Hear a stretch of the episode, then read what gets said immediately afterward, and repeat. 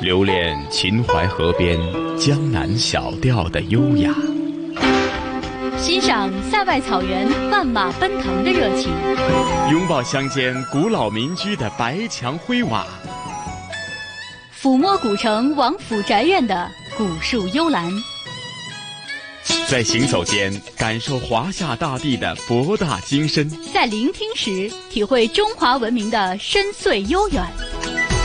这里是华夏之声台和香港电台普通话台联合制作播出的《魅力中国》。时间过得真快，一个星期又到了《魅力中国》的节目时间。《魅力中国》是由中央人民广播电台、华夏之声、香港之声和香港电台普通话台联合为大家制作。听众朋友们，我是来自香港电台的节目主持陈曦。各位听众、各位网友，大家好，我是中央人民广播电台华夏之声、香港之声的节目主持人马瑞。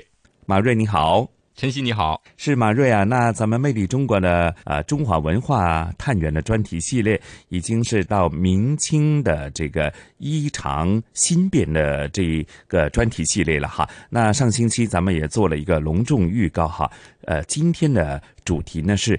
春色满园，那提到春色满园呢，一定会让人家联想的的就是百花齐放，各有各种的特色，各种多元的一些文化或者是各方面的东西都凝聚在一起，让人们感受到那个时代的一种风情以及社会的整体的情况，是否真的如此呢？没错，呃，所以晨曦呢。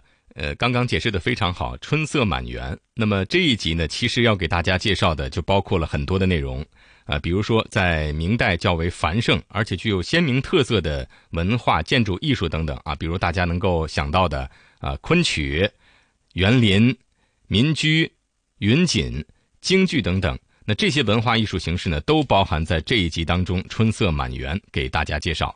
嗯，是马瑞，我们通常都说俗语说啊，一方水土养一方人，那自然我们会马上有一个推断，就是说，呃，一个朝代的文化呢，它的酝酿、它的形成、它的发展呢，自有它的特色哈。那马瑞，能不能跟咱们的听众朋友们啊说一下，呃，你这个春色满园所呃所涉及的一些具体的内容，做一个呃简单的介绍呢？嗯，好啊。其实，在节目开始之前呢。呃，我也是特别希望有一个机会能给大家介绍一下《春色满园》这一集当中呢提到了的明代的一些具有特色的文化艺术等等啊，比如说呃，刚刚我也提到了昆曲、园林啊，还有云锦、民居，这些都是非常有特点的。先给大家简单的介绍一下昆曲。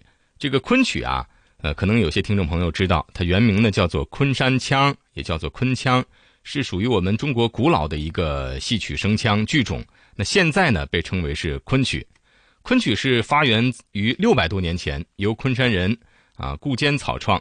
那么到了明代的时候啊，杰出的昆曲音乐家、改革家魏良辅对昆山腔就进行了一个非常大胆的改革。那也是吸收了当时流行的呃余姚腔啊、弋阳腔啊、海洋腔等等的这个特点，那就形成了一个新的声腔，在当时呢是广受欢迎。因为这种新的这种腔调啊，又比较细腻，比较柔情，就好像江南人经常吃的这个糯米汤团儿啊，所以呢，在当时也起了一个非常有趣的名字，叫做水墨调。那这个水墨调呢，其实啊，就是今天的昆曲了。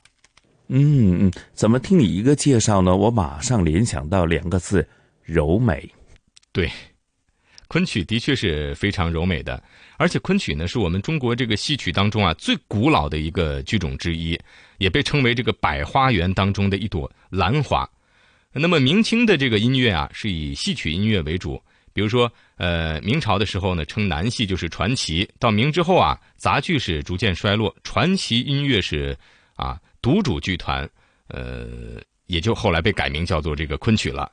那在这个明朝万历年间呢，昆曲就出现了一个爆发式的发展，涌现了大量优秀的剧本，演出呢也是非常的繁荣。呃，当时呢就是苏州这一个地方哈，昆曲的专业演员啊，呃，各位听众请注意啊，是昆曲的专业演员就有好几千人，只是在苏州一个地方。那现在呢，呃，内地呢也是有非常多的这个昆曲团啊，从业人员加起来也就一千多人啊。所以这个数据一对比，足见当年这个昆曲演出的兴旺。当然，那个时候演出的场合也是呃非常多。比如说，在家里边啊，在这个别墅里边，在草台乡间，甚至是在这个江南水乡的楼船之上啊，是都能够演昆曲的。呃，而且呢是开了风气之先河，因为以前啊，这个女眷是不允许出去到外边看戏的。那是在这个昆曲繁盛之后呢，啊，允许女眷，就是家里边的女性的这种亲属啊，是外出这个看剧。呃，不过当时呢，为了避免所谓的这个礼数不合啊，会搭建只允许女性进入的女台，就好像现在呃，比如说我们能够看到的这个女士专用的包厢啊、包间啊等等，啊，在当时呢，这个大型的演出当中呢，出现了。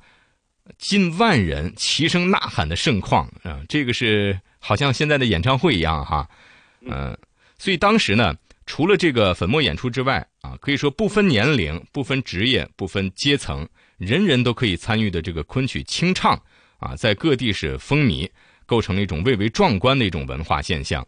所以在这个二零零一年的五月十八号。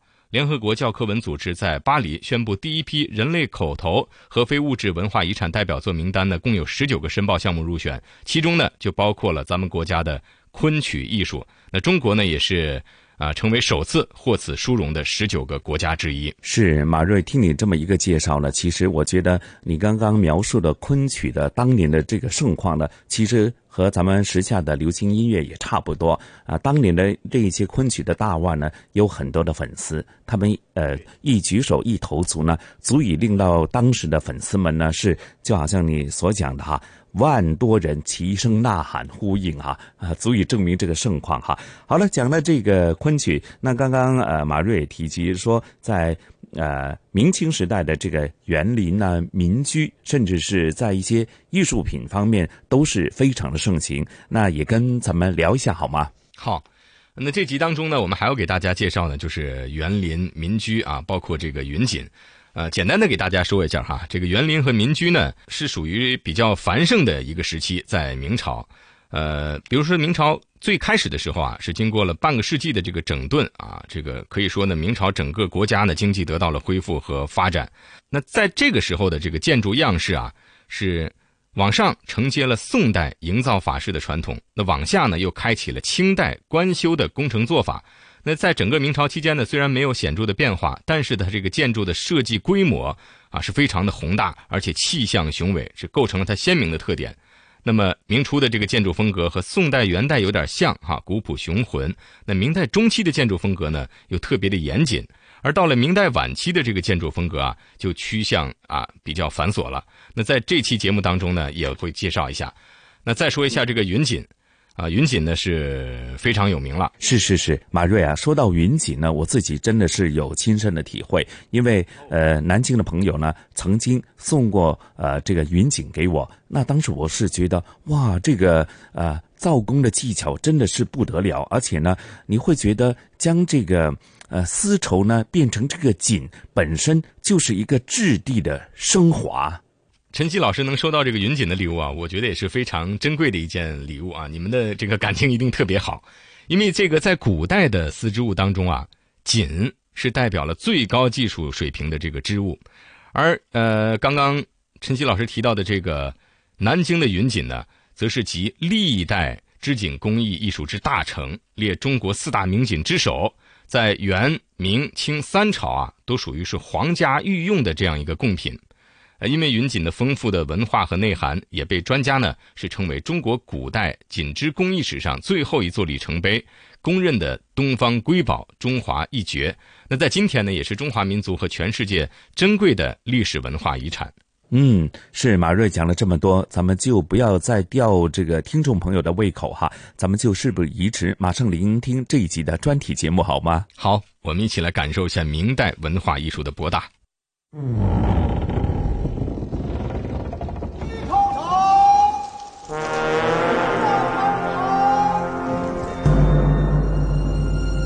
这是去古未远、文化再续的年代。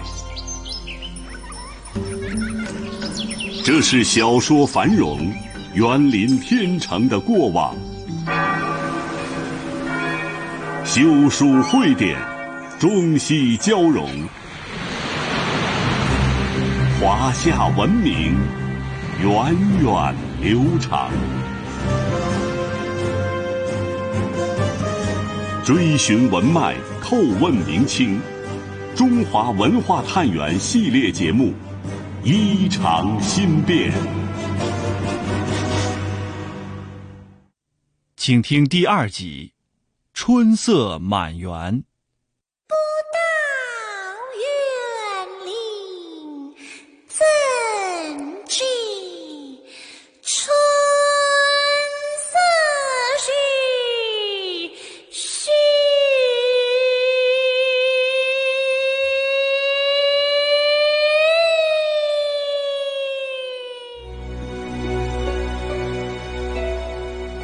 昆曲原名昆山腔，产生于元末明初江苏昆山一带。开始只是民间轻曲小唱，明代戏曲音乐家魏良辅对昆山腔加以改革，使其更加委婉细腻，人称水磨腔。我大学差不多读完的时候，白先勇老师带了青春版《牡丹亭》去澳门，就是作为。呃，音乐节的一个开幕的演出，那一次我觉得哇，这个表演好美啊！然后我觉得他唱词很美，音乐很美。李慧英是地地道道的澳门姑娘，在自己最美好的年华邂逅了昆曲。在今天这样一个张扬个性的时代，年轻人对美的追求近乎痴迷，昆曲热的升温，足见这门古老艺术的人文底色。正在被重新审视。明清两朝，中国总共出了三百多位状元，昆曲的诞生地昆山所属的苏州府就出了三十多位。无论是苏州的园林，还是活跃在园林中的昆曲，都被深深地刻上了文人的烙印。昆曲的优雅气质和它原生地的文化氛围。有很大的关系。我们感觉苏州园林是什么？是凝固的昆曲，昆曲是流动的园林。就这两个在美学上是一致的。那么我们在这里边，我们讲人生如游园，难得一惊梦。苏州昆剧院院长蔡少华的这番话，道出了昆曲与园林的奇妙关系。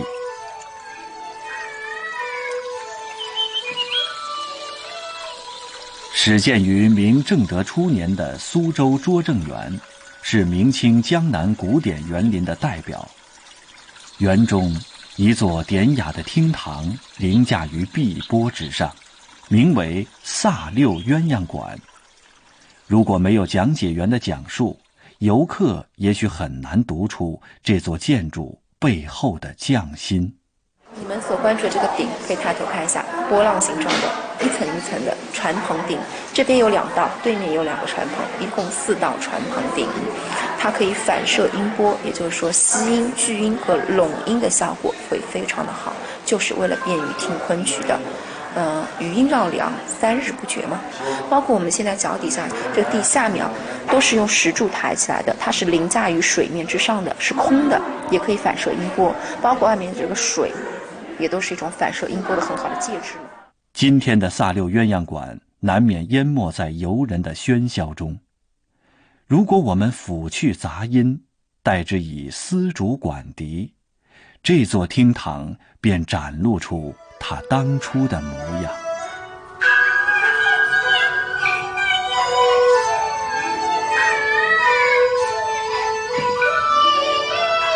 悠扬的笛声，和着莺啼燕转般的昆腔。正适合中国古典园林那小庭深院的优雅情境，而低吟浅唱的词曲，则是士大夫文人填唱诗文的最好媒介。明代提倡程朱理学，八股曲式的科举程式得以强化，思想束缚渐深，因此寻求寄托、平衡身心、不满流俗的心态。通过修造园林得以延续。居山水间者为上，村居次之，郊居又次之。无柴纵不能七言指古，而混迹禅室；亭台举旷世之怀，斋阁有幽人之志。明代文正亨所著的《常务志》，是对士大夫清居生活方式的总结，更是那个时代文人审美趣味的集大成之作。山水绝佳处建园是文人的理想，但远离庙堂也绝非真实向往。造园便倡导因地制宜，将山水纳入园中。在自己营造的小天地里寄情与畅怀。北京林业大学教授、风景园林规划与设计专家孟兆珍：园林的本质就是天人合一，反映在人对自然的适应。因为人的居住必须聚居，所以产生城市，而城市。脱离了自然，所以既要聚居，又要不脱离自然。啊，在外可以走出去到风景区去，在内可以把园林请到城市里面来。所以古代叫城市山林。这个建筑物呢，来看一下，它当年呢是看整个楼的一个倒影。然后这个呢是倒影楼，然后倒影楼的对面的话，那个建筑呢在假山之上，可以看一下。那个建筑物的名字呢叫做怡两亭。这怡两亭呢跟我们这个倒影楼它是形成的是一个对景，大家看一下，在怡两亭上面呢是通过怡两亭上面看这个倒影楼在水中的倒影。啊，我们这边呢，拙政园中很多看似普通的景观，都会因特定的设计而显得别有洞天。楼台因倒影而姿态绰约。照壁因红梅而暗香浮动，花窗因月色而意境迷离。园林因地制宜，采用借景、对景、隔景等种种手法来结构空间，形成一幅充满诗情画意的文人山水画卷。呃，因为我们美学家李泽厚讲，他中国园林是。人的自然化和自然的人化，啊，什么叫这样的人话？这个本来是雨点打芭蕉，他在想象好像这个美人鱼的眼泪掉下来，打的芭蕉叶子，景面文心，表面看是景形象，实质上是文学。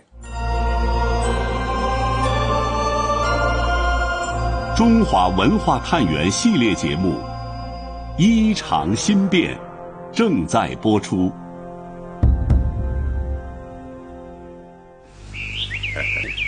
呃，旧名园林中不仅有别样的景致，更流露着文人的生活态度。大观园是红楼儿女的理想国，如梦的园林中演绎着明清雅致生活的。所有可能。宝玉啊，再做一副七言对联。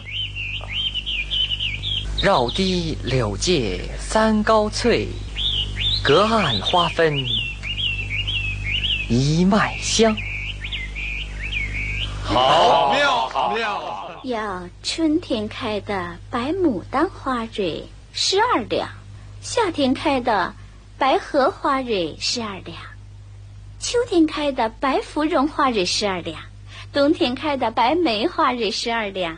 将这四样花蕊，你把才下来的茄子皮儿削了，切成碎丁子，用鸡油炸了，再用鸡脯子肉和香菌、蘑菇、嗯，新笋、五香豆腐干儿、各色干果子切成丁子，嗯，用鸡汤煨了，用香油一收，再用糟油一拌，盛在坛子里。封严了，要吃的时候拿出来，用现炒的鸡瓜子肉一拌就行了。提莲、制药、品茗、佳肴、诗酒，大观园里的起居生活，在曹雪芹的笔下横空出世，源于现实中相似的生活体验。幼年在江宁织造府中的见闻，便是他脑海中的蓝本。前方到站大行宫站，此站可到达江宁织造博物馆。The next station is 大行宫。大行宫。是南京市中心的一个地名。清康熙五十四年，曹雪芹就出生于此。他在这里度过了秦淮风月亦繁华的短暂童年时光。走进南京江宁织造博物馆，讲解员陈恒为参观者揭开了曹雪芹家族的神秘面纱。大行宫也是跟这儿有关系的，因为当年呢，这儿也是江宁织造的旧址。从康熙皇帝到乾隆皇帝的时候呢，他们南巡都是在这儿作为行宫的。因为当时的丝织品呢，皇家对它的供求量非常大，所以呢，在江南地区设立了三大织造。我们南京呢就是江宁织造，苏州呢有苏州织造，还有杭州的杭州织造。这一位呢是曹雪芹的曾祖父曹玺，他呢深受康熙皇帝的信任，康熙皇帝曾御赐蟒袍加正衣品。曹家的第二任江宁织造，曹雪芹的祖父曹寅，也是在他任职江宁织造期间，曹家呢达到鼎盛。为皇家督造云锦的曹家，过上了钟鸣鼎食的生活，可见云锦在清代纺织业中的显赫地位。有“寸锦寸金”美誉的南京云锦，因其色泽绚烂、光若云霞而得名。那到了清朝时期呢，南京云锦发展就属于鼎盛时期了。这是我们这个大织机，它叫做大花楼提花木织机。这一架织机呢，一共有一千九百二十四个零件。使用的时候呢，需要上下两个工人相互配合，一天工作八个小时，也只能织出五到六厘米的长度。我们南京呢，还有一个非常有名的曲曲种，叫做白菊，它也是和云锦有关的演变而成的。王老太儿名叫王长富，今年六十八岁，是个云锦退休的老工人。南京白菊，形成于明末云锦织机房，织造云锦为两人一台机器，干活时未免枯燥乏味，织工便开始想办法打发时间。两人一唱一和。唱的是明清俗曲和江南民调，生动幽默，雅俗共赏。由于是自娱自乐，不取报酬，都是白唱，所以叫南京白菊。谈笑间，不知多少野史传说就这样流传了下来。离南京不远的扬州。是明清时期漕运的枢纽城市，商贾云集，繁华热闹。城中的瘦西湖风光旖旎。乾隆皇帝下江南经过扬州，都要到此泛舟游览。话说这一日，乾隆的游船到了瘦西湖上的五亭桥畔，忽然对陪同的当地官员说。观此美景，朕心甚悦。然略有遗憾。扬州官员连忙上前询问，乾隆说：“此处佳境颇像京城北海，只是少了一座塔。原来京城的北海也是一片湖光胜景。”但在北海琼华岛上，却有一座白色的藏式喇嘛塔，成了北海的点睛之笔。扬州官员把皇上这番话传了出来。说者无心，可听者有意呀。扬州城里财大气粗的盐商们坐不住了。为商之道在于把握机遇，万岁爷既然有这点小遗憾。要是帮皇上了了心愿，岂不是大功一件？可一夜之间要盖起一座白塔，谈何容易？不过，精明的盐商想出了一招瞒天过海的方法。当晚趁着夜色，花钱请人把盐包运到瘦西湖边。这盐包刚好是白色的。盐商们根据京城白塔的图样，用盐包为基础，以纸扎为表面，竟在一夜之间堆出了一座白塔。第二天，乾隆再次泛舟湖上，只见一座白塔巍然耸立，还以为是从天而降。身旁的太监连忙跪奏道：“万岁爷不惜辛苦巡幸扬州，乃扬州百姓之福啊！听闻万岁游瘦西湖不见白塔，甚为遗憾。连夜商贾为报效皇上，一夜之间用盐包堆出了这座白塔。”听到这里，连乾隆也大为感慨。嗯。都说扬州盐商富甲天下，果然名不虚传呐。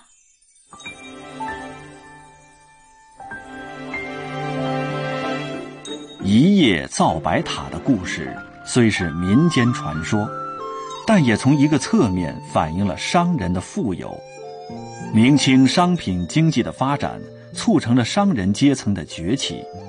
处于社会下层的商人。迫切需要提升生活的文化品质，以改变身份地位，而资本的大量积累为他们创造新的文化生活提供了物质基础。徽商又称徽帮，是古徽州地区商人的总称。在明代后期到清代中期，徽商达到全盛。在安徽省博物院，讲解员徐伟川。为参观者介绍了徽州古民居厅堂陈设所体现的文化品味。您像，这就是明清时期徽州的一个典型的厅堂的陈设，非常的讲究。厅堂的这个正中呢，摆放的是这个中堂画轴，题材就是这样，多为山水和还有花鸟。两侧这都是名家的书法楹联。但是值得注意的是。这个长条案桌的摆放，在这个案桌的正中间呢，摆放的是一个长明钟。明呢，就是明教的明，但是它是谐长命之音。徽州人认为呢，这有就是吉祥长寿的意思在里边。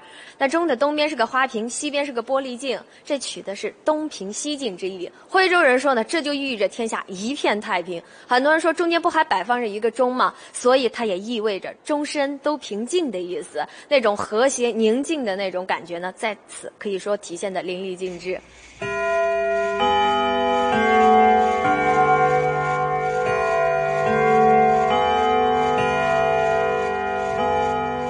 古民居中体现出对平静和谐的追求，是希望以一种宁静的心态摆脱世俗利禄对内心的困扰。越是商业发达，越需要以儒家思想的教化对抗商业。带来的逐利心态，净化社会风气，教育因而在徽州蔚然成风。中国人民大学文学院教授、徽文化研究学者朱万曙：，那徽州的这个教育呢，是府学、县学这套机构，它都是全的啊。除了这以外呢，它还建立了大量的书院。我们今天啊，到这个熊村去，还可以看到有一个竹山书院。如果这个宗族的人考中了一个举人的话，允许在这个书院里边他种一棵桂花，这就是对他的一种激励吧。他的观念里面认为，人的最好的这个选择，并不是经商，最好的是耕，就是耕田。第二呢，就是读，就是读书。他从骨子里面，他是认为这读书是非常好的选择。那一个人要不读书的话，你再有钱，你挣的那些钱，你的这个精神世界并不丰富。今天，徽州老房子里住着的多是留守的老人，尽管已至暮年，但他们泰然自若的神情和整洁的布衫上那笔直的褶痕，让人感到老人的自尊自爱，不由令人肃然起敬。家家户户的座钟、瓷瓶、镜子，构成徽州文化不可或缺的元素。每一个钟声平静的厅堂里，都留下了耕读传家的楹联：“开卷有益，书香满溢。”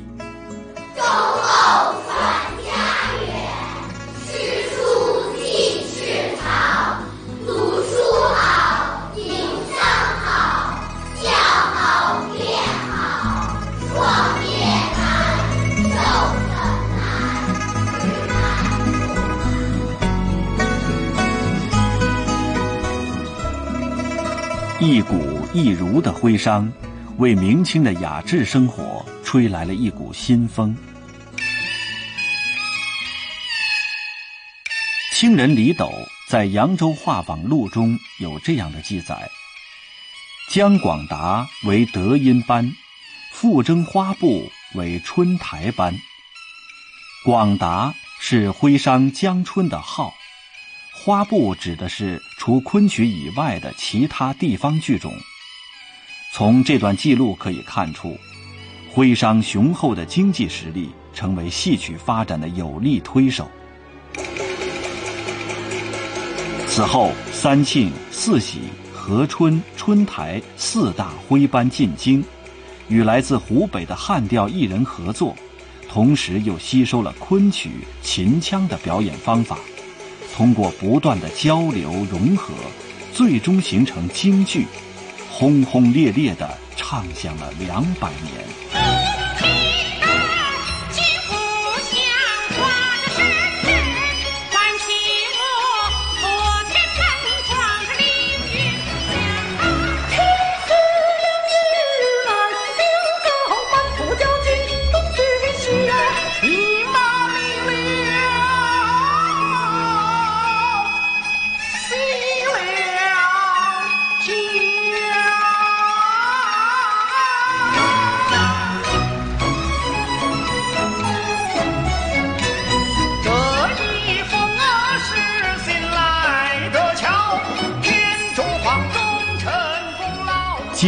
形成了独特的城市化表演和多彩的风格流派，达到空前的繁荣。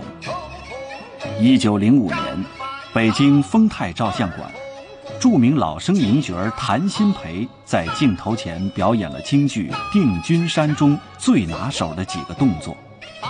胶片随后被拿到前门大观楼熙攘的人群中放映，引得万人空巷。京剧由此成就了中国电影的开篇之作。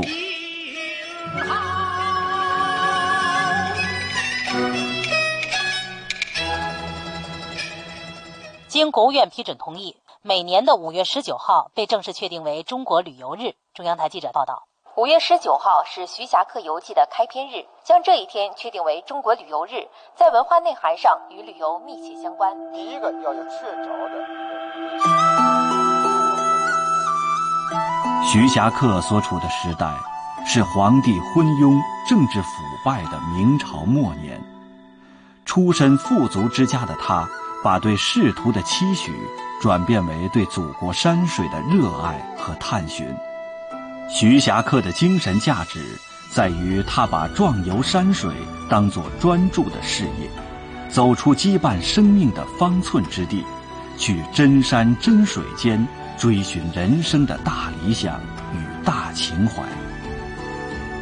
生活不止眼前的苟且，还有诗和远方。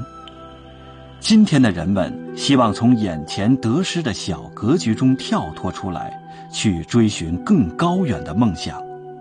也许能从徐霞客那里找寻到其中的文化基因。明清发达的商品经济，给文人的生活带来了又一个春天，给了世人以进入官僚体系之外的新的选择，使他们获得更多的自由，财富能够使他们投入到自己热爱的事物中，在仕途以外的领域实现人生价值。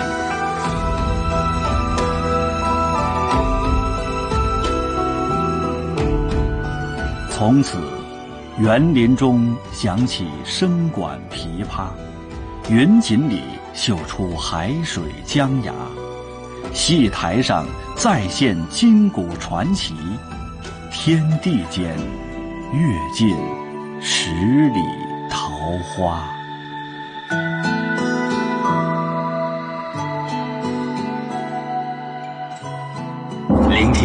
方神韵。乘船瑰丽宝藏。凉风有信呢，秋月无边。遗产是活化才是遗产。穿越古今，感悟人文，魅力中国。每个星期天中午十二点，香港电台普通话台，让魅力更美丽。好的，各位听众，呃，还有晨曦，怎么样？听到这期节目以后，是不是对于明代的这种多种文化的繁盛啊，感到了一种惊叹啊？比如说这个昆曲呀，啊，园林啊，民居啊，云锦啊，听了这期节目以后，心里边是不是多少有一个认识了？是啊，是啊，我总觉得有时候呢，一些文化艺术的东西啊，真的是博大精深。那即使我现在也经常呃接触很多广东粤剧这个岭南的瑰宝，其中也是从一些北方的呃戏曲、北方的文化演变出来。你可以理解到哈，几千年下来的这种文化的传承呢，所包含的内容真的是不是咱们呃在聆听某一个曲子当中就可以全面的领悟。那当然了，很多文化艺术的呃一些呃作品，比方说啊刚刚提及的。哪怕是很普通的民居，原来也蕴含了啊当年的多少的文化的底蕴在里边呢？啊，还有呢，就是提起的云锦，原来呢不仅仅是我们呃所看到那那个精美的一个制作品，而当中它所包含的，比方说啊高超的造工，甚至说它在凝聚在作品当中的是文化的一种凝聚在里边，呃，通过这个云锦来表征出来，当中我觉得。本身就是一个文化的传承啊，而且最难能可贵的是哈，节目当中啊给大家介绍的这个昆曲呀、园林艺术啊，还有云锦织品啊，呃这些元素在今天呢也得到了非常好的传承和保护。我觉得听众朋友如果说有机会的话哈，一定要去看一看、听一听啊、触摸一下我们刚刚提到的这些元素。呃，这是传承了百年、千年的文化艺术，真的是中华民族的瑰宝。呃，晨曦，我想问一下，呃，今天咱们香港故事要给大家带来一个什么样的内容呢？嗯，这个内容啊，我觉得和呃普罗大众或者是对于内地的听众朋友来讲啊，对于整体的香港的印象，你会觉得东方之都啊，东方之珠的香港是繁华的大都市，生活的节奏呢是相当的急促，哈，甚至说呃每天呢大家都来来往往，呃过着是一种比较是啊。匆匆忙忙的日子。那今天的香港故事，同事雨波和嘉宾主持，来自中国旅游出版社的副总编辑一哥陈一年呢，将会和大家一起，呃，这个逃离繁嚣的都市，哈，逃离这个钢筋森林，呃，和大家去一个是回归宁静的地方，因为将会介绍的是，呃，在坐落于新界大埔区的这个。慈山寺，哈啊，一一座大型的佛寺，也是由呃香港著名富商李嘉诚先生捐资了十五亿元兴建的，哈。那它是在这个二零一四年就已经是竣工，呃，从二零一五年四月开始就正式使用。那相信对于很多来讲，呃，对于很多听众朋友来讲呢，目前的啊慈山寺的这个呃白玉观音呢，已经是成为了一个呃打卡的热点，甚至是一个。呃，必要去的一个地方。那到底这个慈山寺呢？它有哪些特色？或者它的这个建筑的风格，或者里边的博物馆呢？对于这个呃佛教的这个传承呢？呃，甚至对于呃呃佛教的信众来讲呢，又有哪些心灵的启迪呢？又或者哪怕是呃。普通人，你没有宗教信仰，去这个地方逛一逛、看一看，看的是文化艺术的一个传承呢？还有当中是否又是自己呢一种远离了这个都市繁嚣的一种呃，进行这个呃，无论是身体还是心境的一种清空的感觉呢？我觉得咱们也事不宜迟，马上聆听这一集的香港故事，好吗？好，我们一起闹中取静，去感受一下。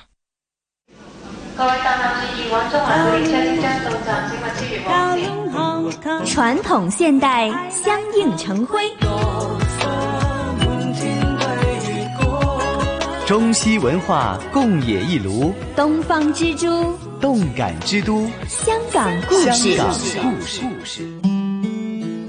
欢迎来到香港故事节目时间，节目当中，余波非常高兴，请来香港中国旅游杂志副总编辑陈一年。一哥，你好，你好，大家好。这一集呢，我们跟大家介绍一座寺院啊。那么不知道大家有没有印象啊？当你从呃大埔啊丁角船湾附近呢、经过的时候，开车你就会远远的望到一座很大很大的观音像，好像在保佑着香港一个海域一样啊。那其实呢，这一座观音像呢，跟香港一座大型的佛寺也有关系。那么这一次呢，就请一哥来介绍一下慈山寺。哎，呃，说到这个观音像啊，现在你要是在新界啊，在大埔，呃呃周围啊，就是很远的地方，啊，几乎每一个方向，呃，看过去啊，嗯都能啊、看到这一座很高大的啊、观音像。是，而因为它的背景就是山，嗯啊，或者是云啊，对所以呢是非常突出的啊。嗯对你感觉到啊、嗯很高大。这观音像呢有多高？七十六米高。哇，真的是一个很很很哎在相当于一个比较呃大的一个比例的哈、观音像了。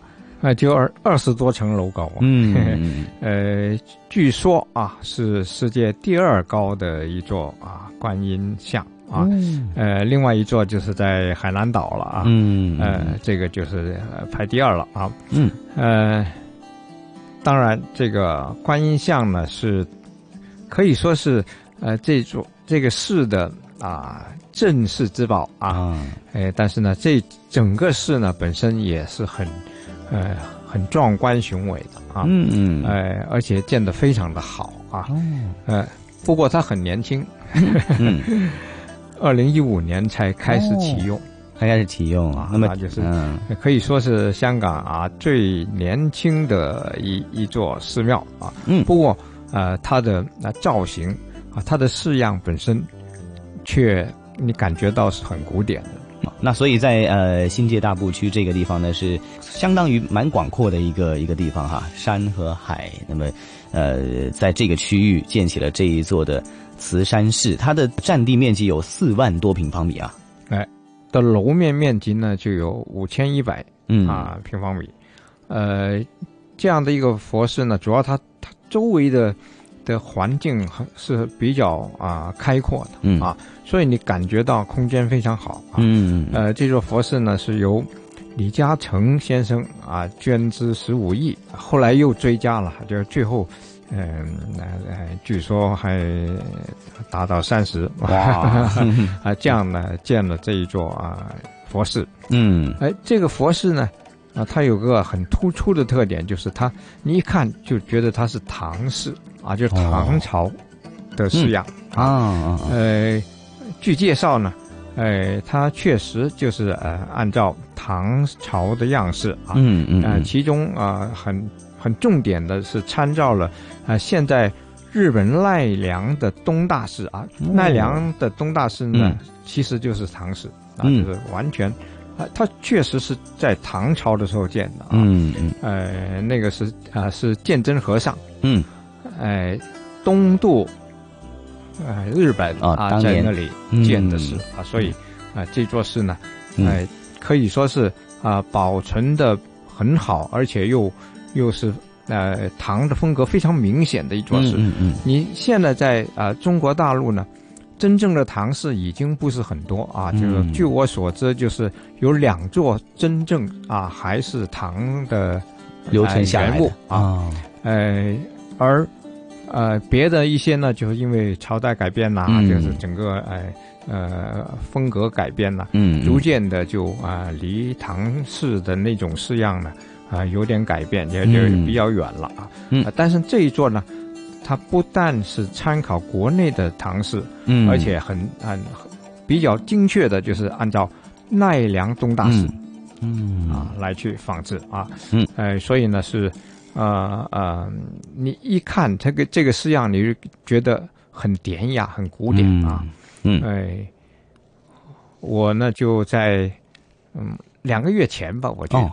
嗯嗯嗯。呃这里还是呃很清静的一个地方，嗯。啊，不是容易去的。啊，哦。就是说呃本身它的交通不算很方便，嗯。啊，呃，而且呢，就呃，不是说你随便进出的啊，哦。要要要预先预预约。哦要预约啊。嗯。在网上啊，就是呃，在这个啊呃慈山寺的网啊，你可以预约。嗯，要预约也不难啊，但是每每天有几百个名额啊啊，呃，还是呃呃不不不太难的，只不过。啊，你懂得上网啊，啊，就是也那个时间也要合适啊，也就是你的时间和它可以开放的那个时间啊，嗯，哎，呃，挺好啊，嗯，那就可以去参观到啊，它这个慈山寺当中的一些呃主要的寺庙还有寺殿了哈，它分成呃几个区域，比如说有呃大雄宝殿啦，这个宝殿呢。那么它也有一些参考的这个设计的知识，但是它的结构呢是用了新的一些啊这个这个材料去做的，那所以呢也非常坚实，但是看上去呢又有一种亲切的感觉，那么同时也有一种很气势恢宏的感觉。哎，它是用古典的设计啊，嗯、那个式样是没说的啊，呃，但是呢也用了一些呃现代的建筑的科技啊，就是能够让它。呃，更加结实啊，嗯，而且也环保啊，嗯，因为你要用大量的木材，如果你用了一些现代材料，嗯，但是要强的强而不弱啊，嗯，你感觉到呃，它外露那个部分，你感觉是很传统的啊，嗯，哎，那就是它既有了一种坚固啊、耐用啊，并且呢，又让你感觉到它是很。古典的啊，嗯，那么除了建筑风格之外呢，慈山市那么也有一个呃非常有特色的叫做佛教艺术博物馆。据说是李嘉诚先生呢是有感呢佛教艺术可以抚慰人心，还有滋养心灵啊，所以呢，呃新建啊这个促进了新建了这一座的佛教艺术博物馆。嗯，呃，这个艺术博物馆呢也是通过啊这种网上预约去的啊，就是你要是能。呃，预约了呃进呃寺庙啊，本身啊也把啊这这个呃艺术博物馆啊也预约了，你就可以进去看了啊。嗯，当然要花点时间了。哎，这个艺术博物馆呢，嗯，是在哪儿呢？就是在观音像哦的这个底座上。哦啊，这个有点像啊宝莲那个大屿山宝莲寺那样。嗯，呃大屿山宝莲寺。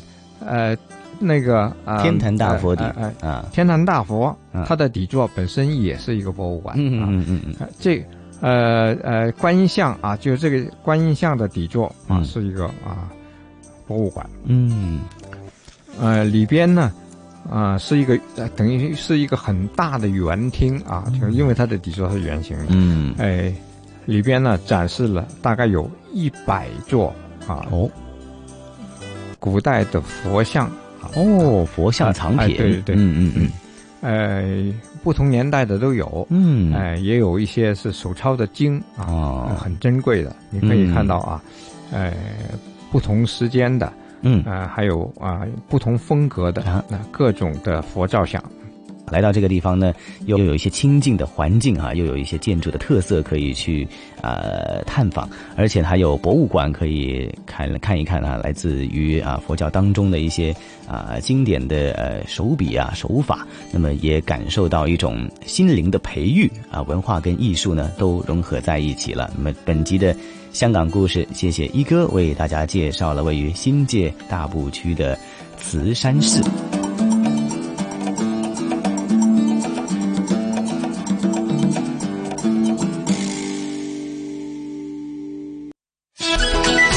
这里是华夏之声台和香港电台普通话台联合制作播出的《魅力中国》。好了，在听完了这一期的香港故事之后呢，或许呢，收音机旁的听众朋友啊，呃，以及国际互联网上的听众朋友呢，有一种呢，呃，回归一种呃纯净的心境的感觉呢。啊，马瑞，你又是如何感觉呢？真的是给人一种感觉，闹中取静。平常呢，我们知道在香港啊，生活的节奏是非常的快，工作的节奏呢也是非常的快，总体给人一种感觉是一种闹市的感觉啊，非常的喧嚣，非常的忙碌。那每个人呢，可能都步履匆匆，很少有时间能够留留意身边的啊美啊景致啊，呃，甚至很少有时间能够放松下来心灵啊，沉浸到一个比较安静的环境当中。那突然有了这样一个。呃，不管是对于呃佛教信徒也好，还是对于普罗大众也好，一个非常好的取静的这样一个地方。我觉得如果有机会呢，大家一定要去呃去感受一下，如何把这个心境啊，从一个喧嚣当中给它冷却下来、沉淀下来。嗯，是，正如晨曦的同事经常都说呢，有时候无论是呃走到郊野公园，或者去到一些呃寺庙当中，他说会回归一种呢呃。宁静清空的感觉，然后呢，他就做了一个比方说，就好像电脑，我们经常都得重组清空。其实人们的思想各方面呢，其实每到一定的时候进行清空呢，是为了自己有更加这个底气。更加有一种清明的心境去面对各种，无论是工作还是生活上的各种问题，甚至是纷扰呢，哈，哇，那我总觉得我们的同事啊，他们的领悟啊、感悟啊，非常厉害哈。不过说到这里啊，马瑞，咱们这一期的《魅力中国》的节目时间很快又得告一个段落哈。那下星期的咱们的呃文化探源明清系列当中，去到第三集了，有什么一些具体的内容做一个简单的预告吗？好。呃，这样吧，关于下一期的这个节目预告啊，我先问大家一个问题：中国古典四大名著，嗯，请大家想一想，有哪些是在明朝的时候做成的呢？在下一集当中呢，大家能够找到答案。那下一集就是小说盛景。我们也非常期待大家能够收听。是马瑞不是卖关子了，已经是将呃这个重点的内容已经是点出来哈，所以期待大家下星期同样的《魅力中国》的节目时间啊，马瑞和晨曦约定大家继续是不见不散。好，不见不散。